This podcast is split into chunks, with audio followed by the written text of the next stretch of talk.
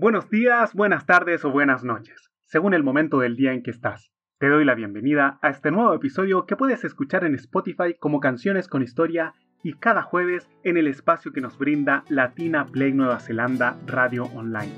Esto empieza así.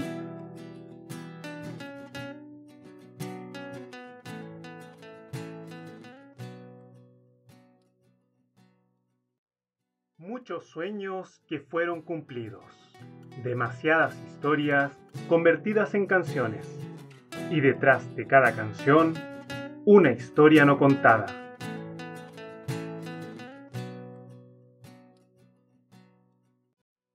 Hoy, en Canciones con Historia, hablaremos de una persona que trasciende más allá de un género musical.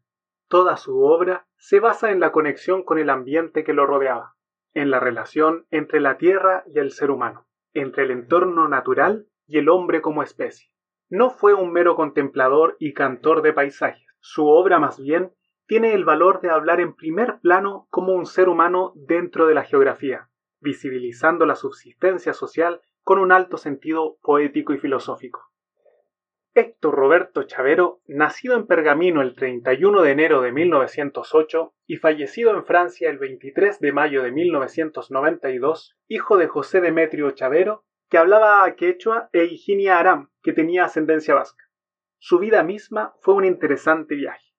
Como su padre era un empleado del ferrocarril, vivió en diferentes provincias del alejado ruido de la ciudad y cerca de la música del ambiente que lo rodeaba, del cual aprendió cómo ser una persona respetuosa con todos los seres vivos. Desde pequeño se mostró interesado por la música y el arte. Mientras aprendía a tocar el violín, conoció el instrumento que lo acompañó toda su vida, la guitarra. Quedó completamente encantado con esta. Y mientras desarrollaba sus habilidades como guitarrista, también exploraba su entorno. Era admirador de la naturaleza paseaba y le gustaba estar rodeado de los bellos paisajes de su tierra, desarrollando una profunda conexión con la naturaleza, que lo motivó a escribir sus primeros poemas. En 1917 se trasladó con su familia a Tucumán, en donde comenzó a colaborar para el periódico escolar y a firmar con su seudónimo que es por todos conocido Atahualpa, en homenaje al emperador de los incas. Más tarde agrega a este nombre el término Yupanqui, Atahualpa Yupanqui significa persona que viene de lejanas tierras para contar algo, frase que lo define perfectamente. Pocos años después falleció su padre y debió convertirse en la cabeza del hogar, por lo cual empezó a realizar pequeños trabajos como periodista. Asimismo, fue docente y posteriormente comenzó a desempeñarse como cantante. A finales de la década de 1920 empezó a viajar a lo largo y ancho del territorio argentino conociendo cada rincón de su país. Con poco dinero se fue haciendo camino por su viaje por laderas mientras se conocía a sí mismo. Inspirado en el recorrido de su camino y su amor a ser un caminante, compone su primera canción, Camino del Indio. Los invitamos a que si les gusta este proyecto y lo quieren apoyar, lo pueden hacer a través de la página del podcast en Patreon, www.patreon.com con sentido y razón, y podrán acceder a los episodios completos. De igual manera, eres bienvenido a seguir escuchando Canciones con Historia, un podcast con sentido y razón.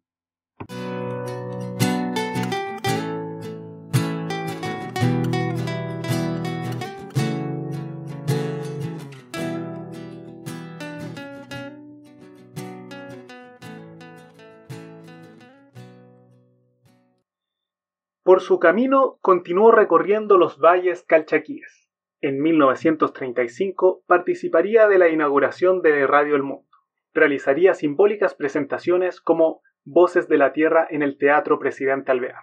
Como poeta y escritor, escribiría libros, el primero Piedra Sola, también Aires Indios, en el cual abraza temas recurrentes, los paisajes, las costumbres, la gente y el pueblo. Participó en investigaciones utilizando la etnografía, un método de investigación de las ciencias sociales en la cual el investigador se caracteriza por ser un observador participante, colaborando a Alfred Metro, etnólogo francés que realizaba sus trabajos en la provincia de Salta. Al terminar este proyecto, vuelve a participar en la radio y firma con el sello Odeon. El trovador trató de interpretar las voces de los humildes de la tierra, incluyendo al aborigen, históricamente el más marginado de todos. Como en su poema dedicado a Tupac Amaru, narra cómo muere siendo torturado por los españoles en tiempos de la conquista, pero el rey Inca permaneció parado en la tierra como una piedra o un faro. Según él, su propósito era ir detrás del sentir de sus paisanos. A través de una simple poesía recorría las verdades y los problemas del gaucho, como un traductor de las emociones y aflicciones del habitante de la tierra quien trabaja de sol a sol en estrecha relación con la naturaleza. Es por esto que se transformó en un exponente de la música nativa, no solo por su cancionero, sino también por su labor de investigador y difusor del folclore de toda la geografía en la cual creció, la Pampa Argentina. Una síntesis y muestra de su obra es la de El payador perseguido, como una obra casi autobiográfica, porque hacía suya las penas que padecía el paisano. Lo que le duele a otro, me duele a mí. Los invitamos a que si les gusta este proyecto y lo quieren apoyar, lo pueden hacer a través de la página del podcast en Patreon, www.patreon.com, slash con sentido y razón, y podrán acceder a los episodios completos. De igual manera, eres bienvenido a seguir escuchando Canciones con Historia, un podcast con sentido y razón.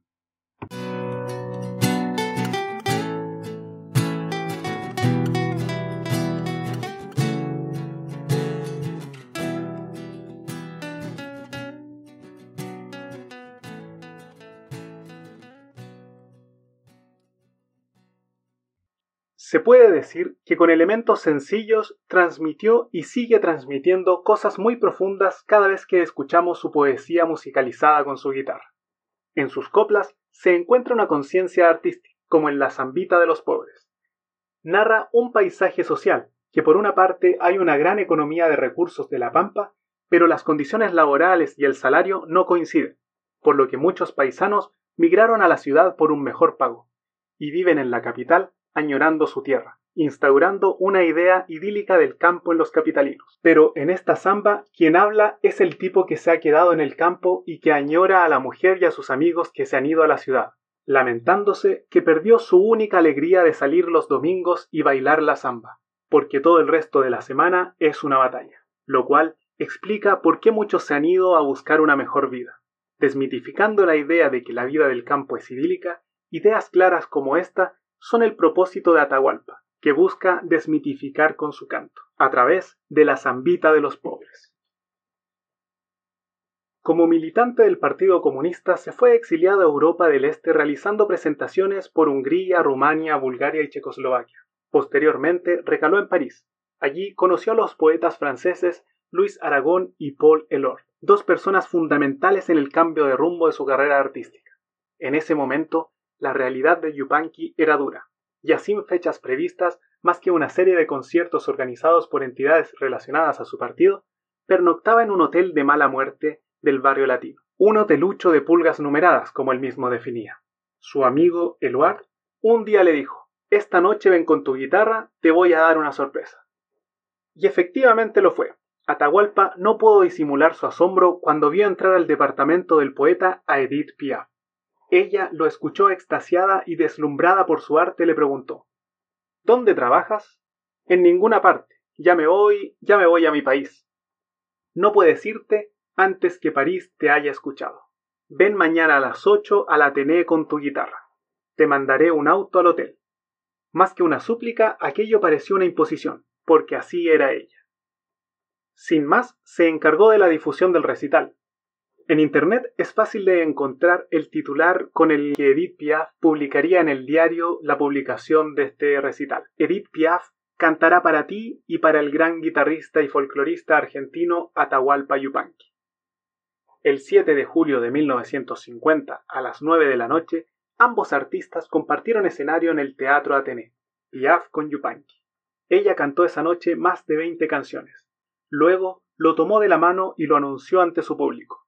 Les presento a Atahualpa Yupanqui, un músico de mucho talento, a quien dejo cerrar el espectáculo.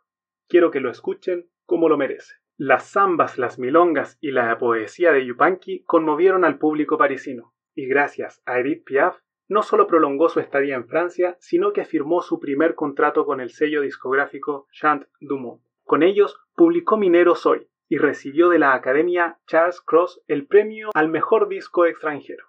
Incluía 350 participantes de todos los continentes en el concurso internacional de folclore. A comienzos de la década de 1950 empezó a alejarse de la militancia política y se enfoca totalmente en la producción artística. Desde entonces empezó a presentarse libremente en su país, para luego retomar su camino por el mundo, más tarde viajaría a Japón, país que recorrió y conoció por unos años. Durante su estadía se presentó en varias ocasiones y escribió el libro Del algarrobo al cerezo. Este fue publicado tardíamente en 1977. Tras su estadía en Japón, viajó a España y más tarde volvería a Francia, en donde fue nombrado Caballero de las Artes y las Letras de Francia por el Ministerio de Cultura en 1968. Llevó a cabo una canción en conmemoración al bicentenario de la Revolución Francesa. Esta fue titulada La Palabra Sagrada. Residió en este país por un largo tiempo, y fue la tierra que lo vio partir. En una entrevista diría que no estaba desarraigado de su país, cada vez que toco mi guitarra, tengo mi tierra, la pampa la llevo adentro. Y cuando camino por las calles de París, es un gaucho el que camina. A donde fuera que viajara, a América, Europa o incluso Asia, siempre pedía visitar pueblos y conocer los relatos de sus gentes, su música, poemas o sabias historias que recitaban. En su estadía en Japón, con ese espíritu de buscador de sabidurías del pueblo, es que musicaliza esta leyenda que escucharás a continuación. La historia de los mil pinos. Relato que demuestra que a los pueblos hay más cosas que unen que dividen cuando se vive más cerca de la naturaleza. Sin duda, la huella de Atahualpa Yupanqui es ancha y profunda. Y antes de escuchar esta leyenda japonesa y despedir al artista de hoy, te dejamos con una de sus últimas frases grabadas. Lo que entra a la cabeza de la cabeza se va. Lo que entra al corazón se queda y no se va más. Hemos escuchado canciones que evocaron momentos en la vida. Un primer amor, algún logro personal, un viaje, un sueño cumplido o desilusión. Siempre rescatando y compartiendo aquellas que consideramos de nuestras raíces. Acá no somos expertos ni dueños de la verdad, porque existen muchas realidades. Lo importante es adoptar un punto de vista propio y no uno impuesto. Tener tu propia interpretación, porque cada uno percibe las cosas a su manera. Las canciones son como flores y nosotros el jardín.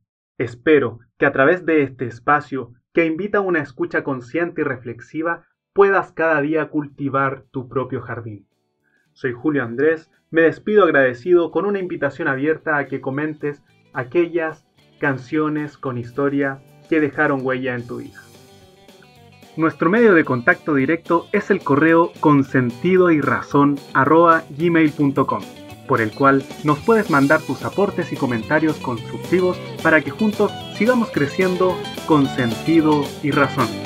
Muchas gracias por escucharnos y que la buena música los acompañe.